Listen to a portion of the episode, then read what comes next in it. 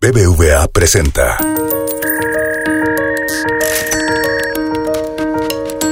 Peras y manzanas con Valeria Muy.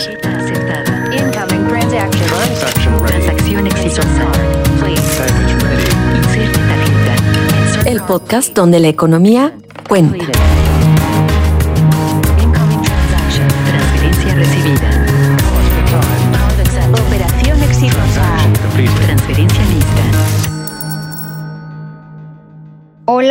Pues esta semana es semana de premios Nobel y pues obviamente hay que hablar del premio Nobel de Economía, que no es necesariamente un premio Nobel, pero bueno, hay que hablar de él. Me da mucho gusto recibir en el Peras y Manzanas de esta semana otra vez a Carlos Serrano, economista en jefe de BBVA en México. Y a Carlos, yo lo noté, ahorita, ahorita le pasaré el micrófono, pero a Carlos yo lo noté muy contento con, este, con la entrega de este premio Nobel. Un poquito de datos, un poquito de contexto nada más para entender a quién se les dio este premio Nobel. Bueno, en primer lugar, sí quisiera recordar que este premio Nobel pues no estaba, no estaba en las cinco categorías originales del premio Nobel, que en realidad originalmente el premio Nobel se daba solo en física, química, literatura, medicina y paz. Después dijeron, bueno, hay que dar algo más y el premio del Banco de Suecia en Ciencias Económicas se da hoy por hoy en memoria de Alfred Nobel y por lo tanto se dice el Premio Nobel de Economía. Es un premio que en realidad entrega el Banco de Suecia, pero sí lo da la Academia Sueca de las Ciencias. Entonces, de alguna manera es un Nobel que no es muy Nobel, pero lo seguimos festejando y sigue siendo una noticia relevante en materia económica. ¿A quién se le dio este año este premio Nobel? Bueno, se le dio a tres economistas y voy a empezar al revés, porque normalmente dicen este economista y otros dos. Y hoy quiero empezar por los otros dos, porque si no, pues pobres los otros dos que nadie habla de ellos. Los otros dos economistas que se suele decir por ahí fueron Douglas Diamond y Philip Dick junto con Ben Bernanke, que Ben Bernanke pues es más conocido por todo el mundo, sobre todo por su función al mando de la Reserva Federal de Estados Unidos. ¿Por qué recibieron este premio? En términos muy generales, recibieron el premio Nobel por todo el trabajo que han realizado a lo largo de muchos años sobre los bancos y sobre todo sobre las crisis financieras de los ochentas, como una corrida bancaria, un problema bancario puede pasarse a la economía real, es decir, a la economía que ya produce bienes y servicios. Y alertaban en aquel momento de que existían grandes riesgos si se dejaba quebrar a un gran banco y entonces describieron todo un mecanismo de por qué es conveniente rescatar a los bancos, sobre todo por las afectaciones que una quiebra de un banco o de un sistema financiero puede tener en la economía real. Eso es nada más así como un brochazo de las razones por las cuales estos tres economistas van de nuevo sus nombres.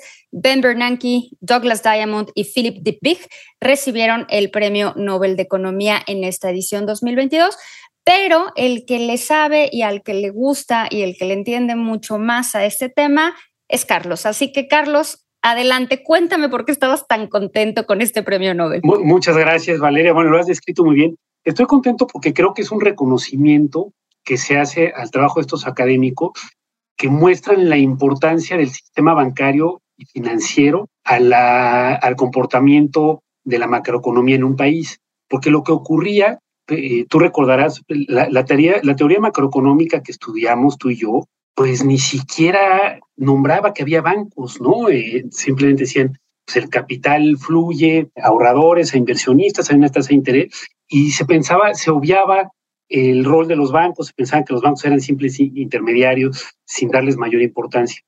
Y estos académicos ponen eh, a la banca eh, en un lugar central en el tema macro, macroeconómico. Eh, primero, el trabajo de, de Diamond y Dippich creo que es muy importante porque ellos escribieron artículos, hicieron investigaciones acerca de la posibilidad de, de tener corridas bancarias. Y lo que encuentran, Valeria, es que eh, la banca es eh, una actividad peculiar donde cu cuya principal eh, objetivo es transformar depósitos líquidos de corto plazo en activos y líquidos de largo plazo. Es decir, con los ahorros tuyos y míos que en principio podemos sacar cualquier día, se puede financiar una carretera, un hospital. Y ellos lo que dicen que eso es por naturaleza, tiene un equilibrio frágil. Puede funcionar bien, pero puede ser que eh, haya un equilibrio donde las personas de repente se sientan nerviosas, crean que sus ahorros eh, están en peligro y la banca puede aguantar que un porcentaje de personas estén sacando sus ahorros en cierto determinado, pero no que todo el mundo lo saque al mismo tiempo. A ver, justo ahí te quiero detener un segundito, porque tú mencionaste hace un momento que este premio Nobel se le dio a Diamond y a Dick Big por su estudio de las corridas bancarias. Antes de seguir hablando, ¿qué son las corridas bancarias? Explica a todos los que nos están escuchando, a estos millones y millones de personas que nos están escuchando, ¿Qué es una corrida bancaria? Una corrida bancaria es cuando súbitamente todos los depositantes de un banco intentan sacar su dinero. Y cuando a todos nos da miedo que algo vaya a suceder y entonces todos vamos por lo que tenemos en nuestra cuenta de ahorros, en nuestra cuenta maestra, en nuestra cuenta de cheques. Ah, exacto. Y dices, venga, denme todo. Si tengo cinco mil, denme cinco mil. exacto. Exacto, porque pensamos que el banco puede quebrar y queremos sacarlo. Y hay dos cuestiones importantes aquí. Primero, eh, no necesariamente el banco tiene que estar mal. Simplemente un miedo o un rumor que se propague puede hacer que, que todos quieran sacar los depósitos de un banco. Segundo, los bancos no pueden honrar todos los depósitos al mismo tiempo, porque esos depósitos están prestados justamente en activos y líquidos. o sea, ¿cómo? ¿El banco no los guarda en una bóveda? ¿No tiene mis ahorros guardados en una bóveda listos para cuando yo vaya a sacarlos? El banco los presta y esa es una función fundamental el transformar esos ahorros de corto plazo en, en, activos de largo plazo. Entonces, mm, guarda una fracción. El banco por regulación siempre tiene que tener líquido parte de esos depósitos, pero no todos, porque si tuviera todo, pues eh, la banca nada más sería una función de custodiar dinero, pero no de financiar activos de largo plazo. Y normalmente las bancas pueden funcionar bien eh, porque nadie quiere sacar súbitamente, no hay, ocasiones donde todos quieren sacar súbitamente su dinero todo el tiempo, pero puede ocurrir un escenario de pánico. Entonces, eh, e, este trabajo es fundamental por dos cuestiones. Una es que eh, Diamond y Dick dicen, podemos tener un episodio en el que sea totalmente racional que todos queramos sacar nuestro dinero de un banco, aunque el banco esté sano. ¿Por qué?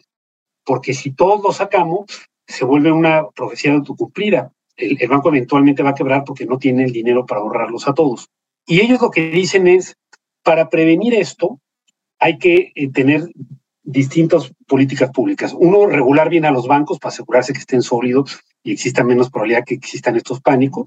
Dos, tener un mecanismo de seguro de depósito, porque si tú crees que el gobierno te va a respaldar, pues tampoco tienes que ir eh, a, retirar tu dinero inmediatamente, a, intentarte meter a las sucursales, sacarlo, porque sabes que el seguro de depósito te, te protege. Y tres, dicen los bancos centrales deben de extender liquidez a un banco, siempre y cuando el banco sea solvente, para que si hay una salida de liquidez donde tú y yo vamos a sacar nuestro ahorro, el banco pueda hacerlo. Y creo que estas son lecciones muy importantes que, se unen al trabajo de Bernanke, porque Bernanke los complementa muy bien, Valeria, porque Bernanke dice, los bancos son una empresa muy distinta a cualquier otra, porque si, si, si, si tú eres una empresa de galletas, pues eh, no pasa nada en la economía, las otras empresas de galletas les va a ir bien. Si, si tú eres una empresa automotriz, pues tampoco pasa nada, las otras empresas automotrices les va a ir bien.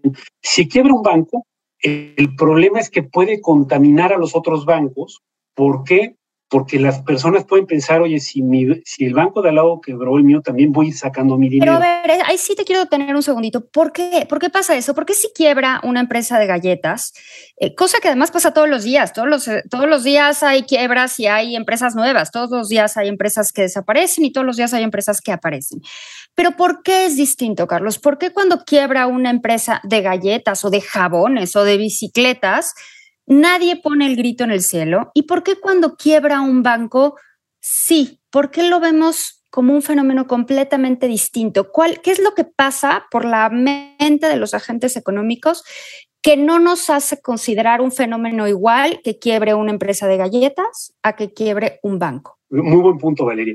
Eh, eh, como dices, todos los días quiebran empresas de galletas y de todos los géneros, y eso es hasta sano, ¿no? Es esta eh, destrucción creativa que hablaba Schumpeter, eh, las empresas menos ineficientes van saliendo, la más eh, del mercado, las eficientes van ganando y eso hace que la economía poco a poco mejore.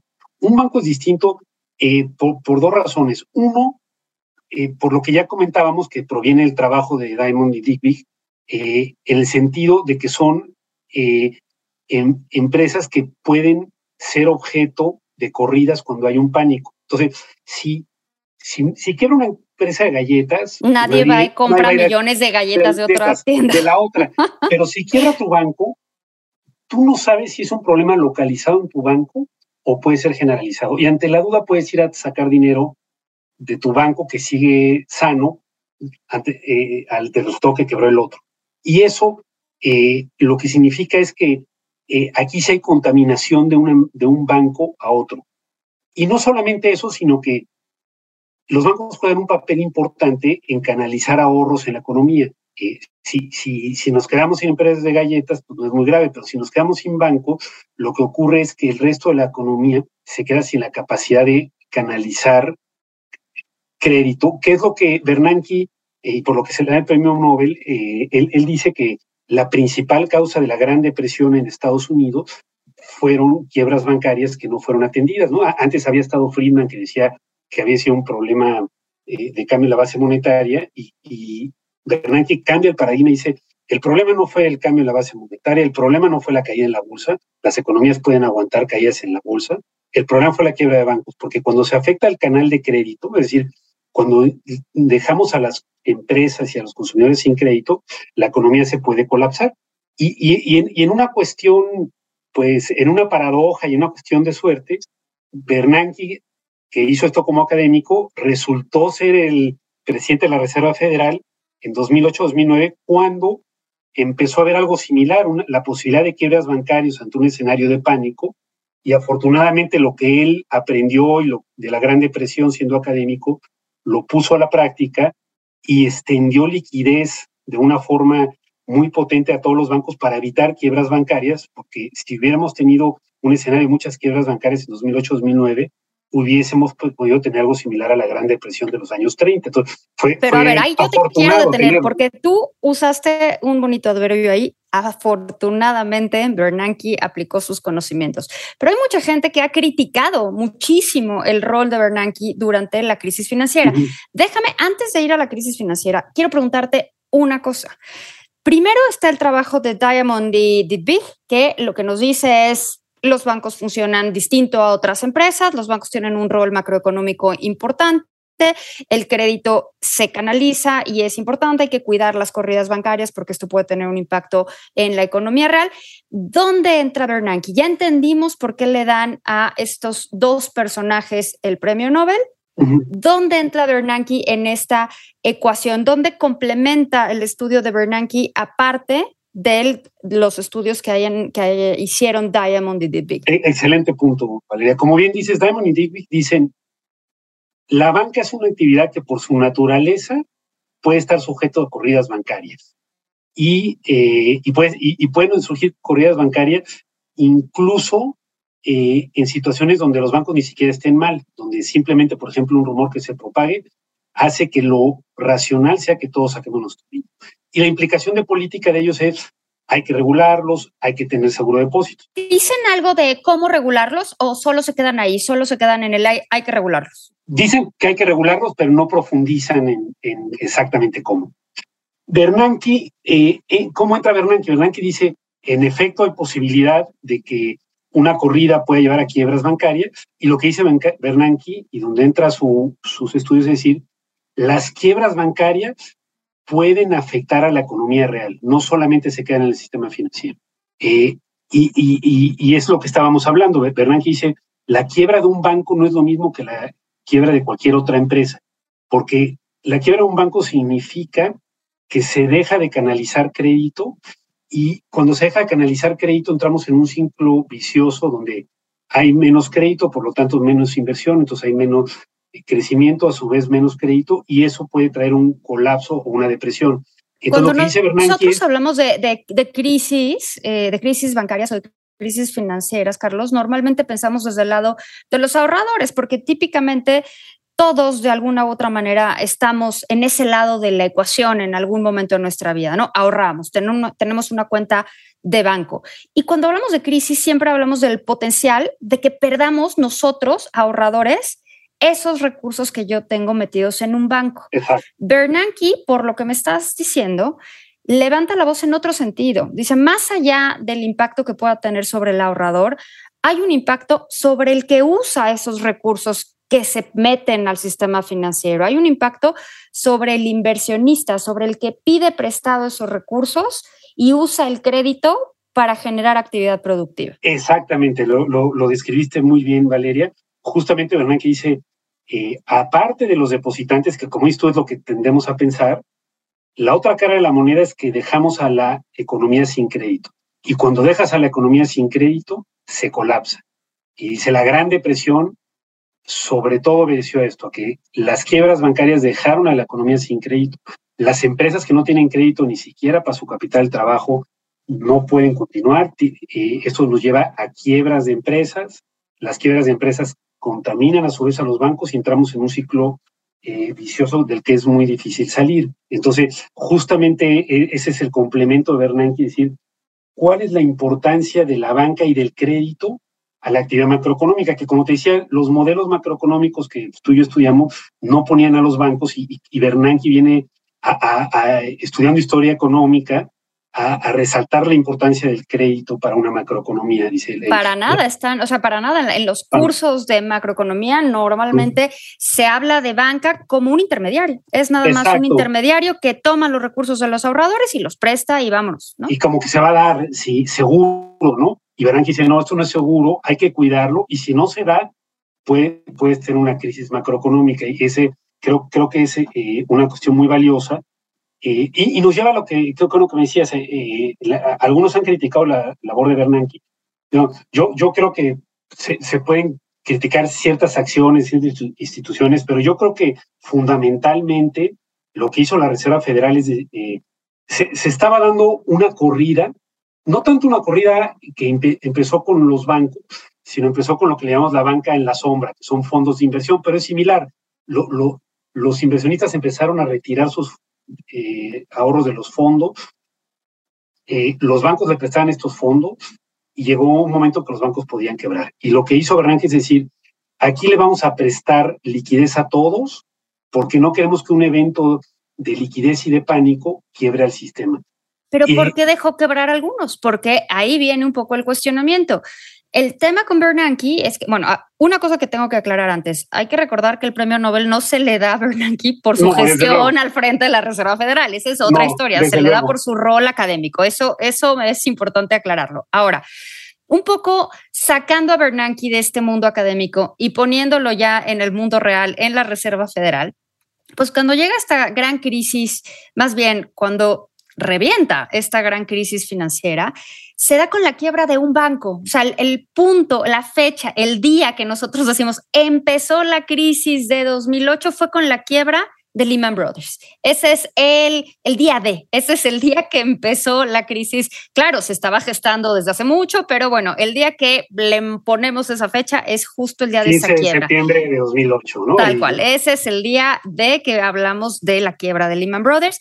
Entonces la pregunta es, a ver, en ese momento, en esa crisis, que yo entiendo que era un momento súper complicado, donde hay que decirlo, Carlos, la verdad es que nadie entendía muy bien qué estaba pasando. Ya años después hay hasta películas y sale Margot Robbie explicándonos cosas y demás, pero en el 2008-2009 nadie tenía absoluta claridad de lo que estaba sucediendo. Y en ese periodo, en esos meses, vimos que se dejó quebrar a bancos, pero se rescató a aseguradoras o se dejó quebrar a bancos, pero se rescataron a administradoras de fondos de pensiones. O sea, vimos cosas que quizás ex podemos explicar, pero en ese momento eran bien difíciles de entender.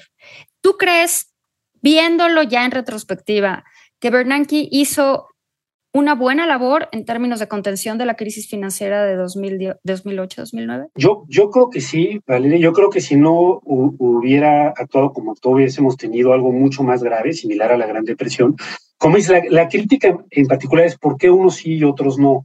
Y en particular, Exacto, ¿por qué no rescató a todos los bancos y sí rescató a unas aseguradoras y a unos fondos de pensiones y aquí por allá? O sea, ¿Cuál fue el criterio del rescate, pues? Exacto, y, ahí está un poco la crítica, en particular con Lehman. Lo, que Bernanke ha dicho hasta el cansancio, y recientemente escribió un libro muy bueno que recomiendo mucho, eh, él, lo que dice, y yo concuerdo con él, tú tienes que rescatar, dando liquidez, a un banco que sea solvente, y por solvente entendemos que sus activos valgan más que sus pasivos, pero que esté viviendo un problema de liquidez porque les están sacando fondos.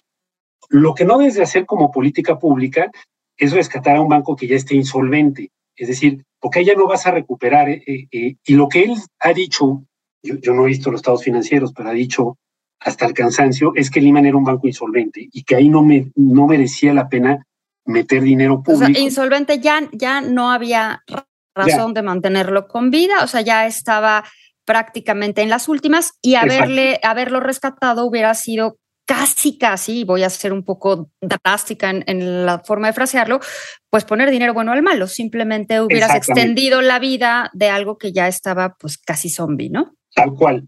Y eh, eso es lo que él ha defendido y ha mostrado los análisis que hicieron los inspectores de la FED.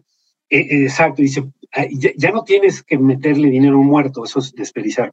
Dice, al resto de los bancos eran bancos que sí eran solventes, pero que estaban enfrentando problemas de liquidez en parte por el miedo de Lehman. Entonces, lo que él dice, y, yo estaría de acuerdo con él, el criterio, yo, no vi los estados financieros de Lehman, pero el criterio debe ser darle toda la liquidez que necesite contra un buen colateral para, asegurarte que el Estado no pierda a instituciones solventes pero no desperdices dinero en instituciones que ya son insolventes. ¿Qué es un buen colateral? ¿Qué es un buen colateral? Un buen colateral son títulos del gobierno, eh, préstamos empresas AAA, es decir, préstamos eh, con activos financieros que no son líquidos, pero que tienen un buen valor, ¿no? Que sabes que no se van a depreciar. O sea, a un banco que esté sólido financieramente hablando, pero que esté pasando un mal momento. Y entonces es darle liquidez para darle un poco de oxígeno mientras sale de este bache y luego ya le quitas ese oxígeno. Exactamente, lo, dijiste mejor. Y lo que él dice es, Lehman no era, no era eh, una cuestión pasajera, Lehman ya estaba eh, insolvente, no tenía colateral para garantizar sus préstamos, a diferencia de otros. Entonces, el dinero público tenía que ir eh, a, instituciones que fueran a sobrevivir para no poner en, juego el peligro público y no desperdiciarlo. Entonces, me parece que como criterio rector es un criterio rector adecuado, aunque entiendo que se le ha criticado mucho por esto, porque algunos dicen, e, esa quiebra fue lo que desató todo. Me parece a mí que si no iba, si, si no iba a ser esa, iba a ser otra los dos días, porque lo que estaba pasando ya era un escenario de pánico donde todos estaban tratando de retirar el dinero de los fondos de los bancos. Y yo creo que este criterio de solamente rescatar a los solventes es un criterio adecuado. Bueno, suponiendo que eso haya sido el caso, porque hay que decir que hay todavía muchas dudas en ese sentido y yo no quiero mostrarme en este, en este podcast como defendiendo una postura o la otra, simplemente entender qué fue lo que hizo Bernanke y las razones por las cuales se le dan, se le da este premio. Ahora. Exacto. Sí, yo tampoco sé, a lo mejor Liman era solvente, yo no, yo no eh, habrá que ver los inspectores de la FED que hicieron la supervisión. Y, sí, lo que sí es un hecho es que era un problema que iba a reventar, e iba a reventar más pronto que tarde. Hoy por hoy le ponemos esa fecha, pero bueno, podía haber sido en cualquier momento porque ya estaba todo muy caliente, únicamente listo para pues tronar cuando tuviera que tronar. Entonces, sí, en efecto fue Lehman el que marca esa fecha, pero si no hubiera sido exacto, hubiera sido otro. Ahora, Carlos, una última pregunta. ¿Qué le recomiendas a quienes nos están escuchando que lean en caso de que les interese enterarse del trabajo de estos tres economistas? Mira, eh, muy, buen punto, Valeria. Hay, trabajos para los que nos escuchan no técnicos para, para entender bien esto. Yo, yo les recomendaría eh, leer el último libro de Bernanke, que, eh, si no me equivoco, se llama Política Monetaria en el siglo XX, donde explica muy bien estos trabajos, explica muy bien la, eh, la Gran Depresión. Eh, entonces yo, creo que esa es un buen, eh, una buena lectura. Segundo, los papers de Bernanke acerca de la, de, la Gran Depresión también son papers no técnicos que nos ayudan a entender la, importancia de, de, lo, el de Bernanke se llama política monetaria en el siglo XXI. de verdad no nos ayudamos, podríamos buscarle un, nombre más atractivo, ¿no? Sí, exacto. pero, pero es muy buen trabajo. Entonces, yo recomendaría eh, leer esto, eh, estos dos trabajos, tanto el de política monetaria en el siglo XX y el artículo de Bernanke sobre la Gran Depresión. Eh, creo que son muy buenos.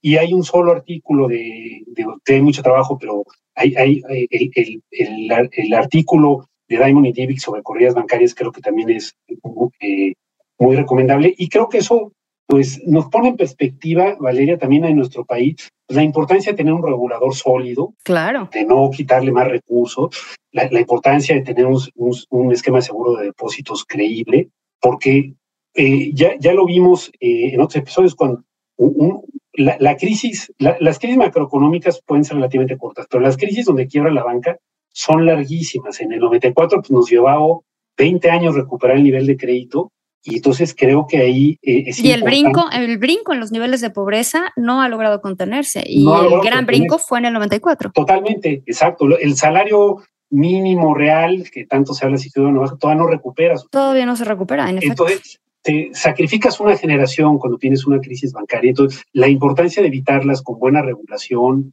con, con supervisores fuertes, independientes, que México todavía tenemos que trabajar en ello, es importante y, y, creo que este premio Nobel denota la importancia de, de, de, de, estos mecanismos y de tener un banco central independiente, eh, como tenemos el caso del Banco de México, que esté listo a darle liquidez a los bancos que atraviesen problemas temporales, pero sean solventes para proteger el, el sistema de pagos y el crédito de la economía es fundamental. Entonces, creo que esos son instituciones que en México tenemos que cuidar y fortalecer. Mira, Carlos, tocas, la verdad es que me dejaste pensando sobre en el rol que tienen las universidades y los profesores. La verdad es que no se toca el tema bancario, ¿no? No se toca para nada el tema bancario. Termina uno la carrera sí. y solo ves la banca como pues un lugar donde uno abre su cuenta maestra y en algún momento irás a pedir una hipoteca, pero sí me parece que es un error dada la importancia que tiene el sistema pues en el funcionamiento de las economías, ¿no? Sin duda, y, y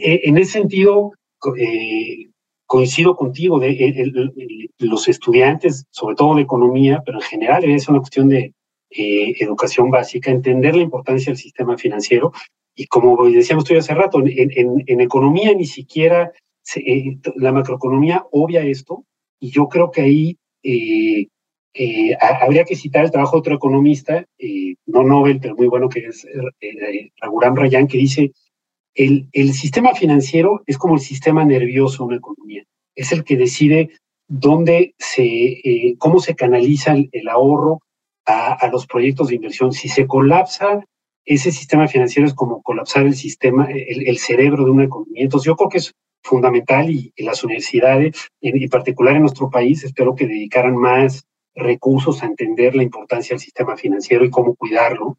Eh, afortunadamente hoy México tiene un sistema financiero sólido, me parece, después de las lecciones de la crisis del 94, pero no lo debemos de dar por seguro y debemos seguir redoblando esfuerzos en regulación, en banca central, eh, porque como decíamos, pues una crisis bancaria te sacrifica una generación. ¿no? Pues ya está, Carlos, ya sabes qué, qué optativa puedes dar en diversas universidades.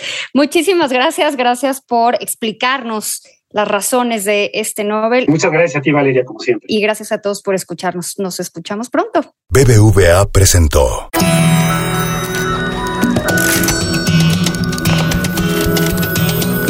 Peras y manzanas, con Valeria Muy. Dirección y conducción, Valeria Muy.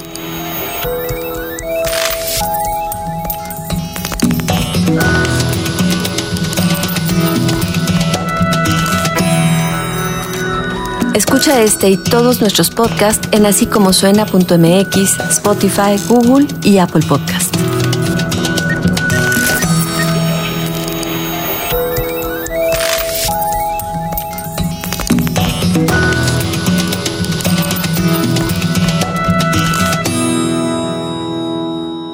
¿Te gustó Peras y Manzanas? Escucha todos nuestros demás podcasts. Puedes escuchar las historias que hacemos en Así como Suena Búscanos en así como suena.mx, en Spotify, en iTunes y en Google Podcast.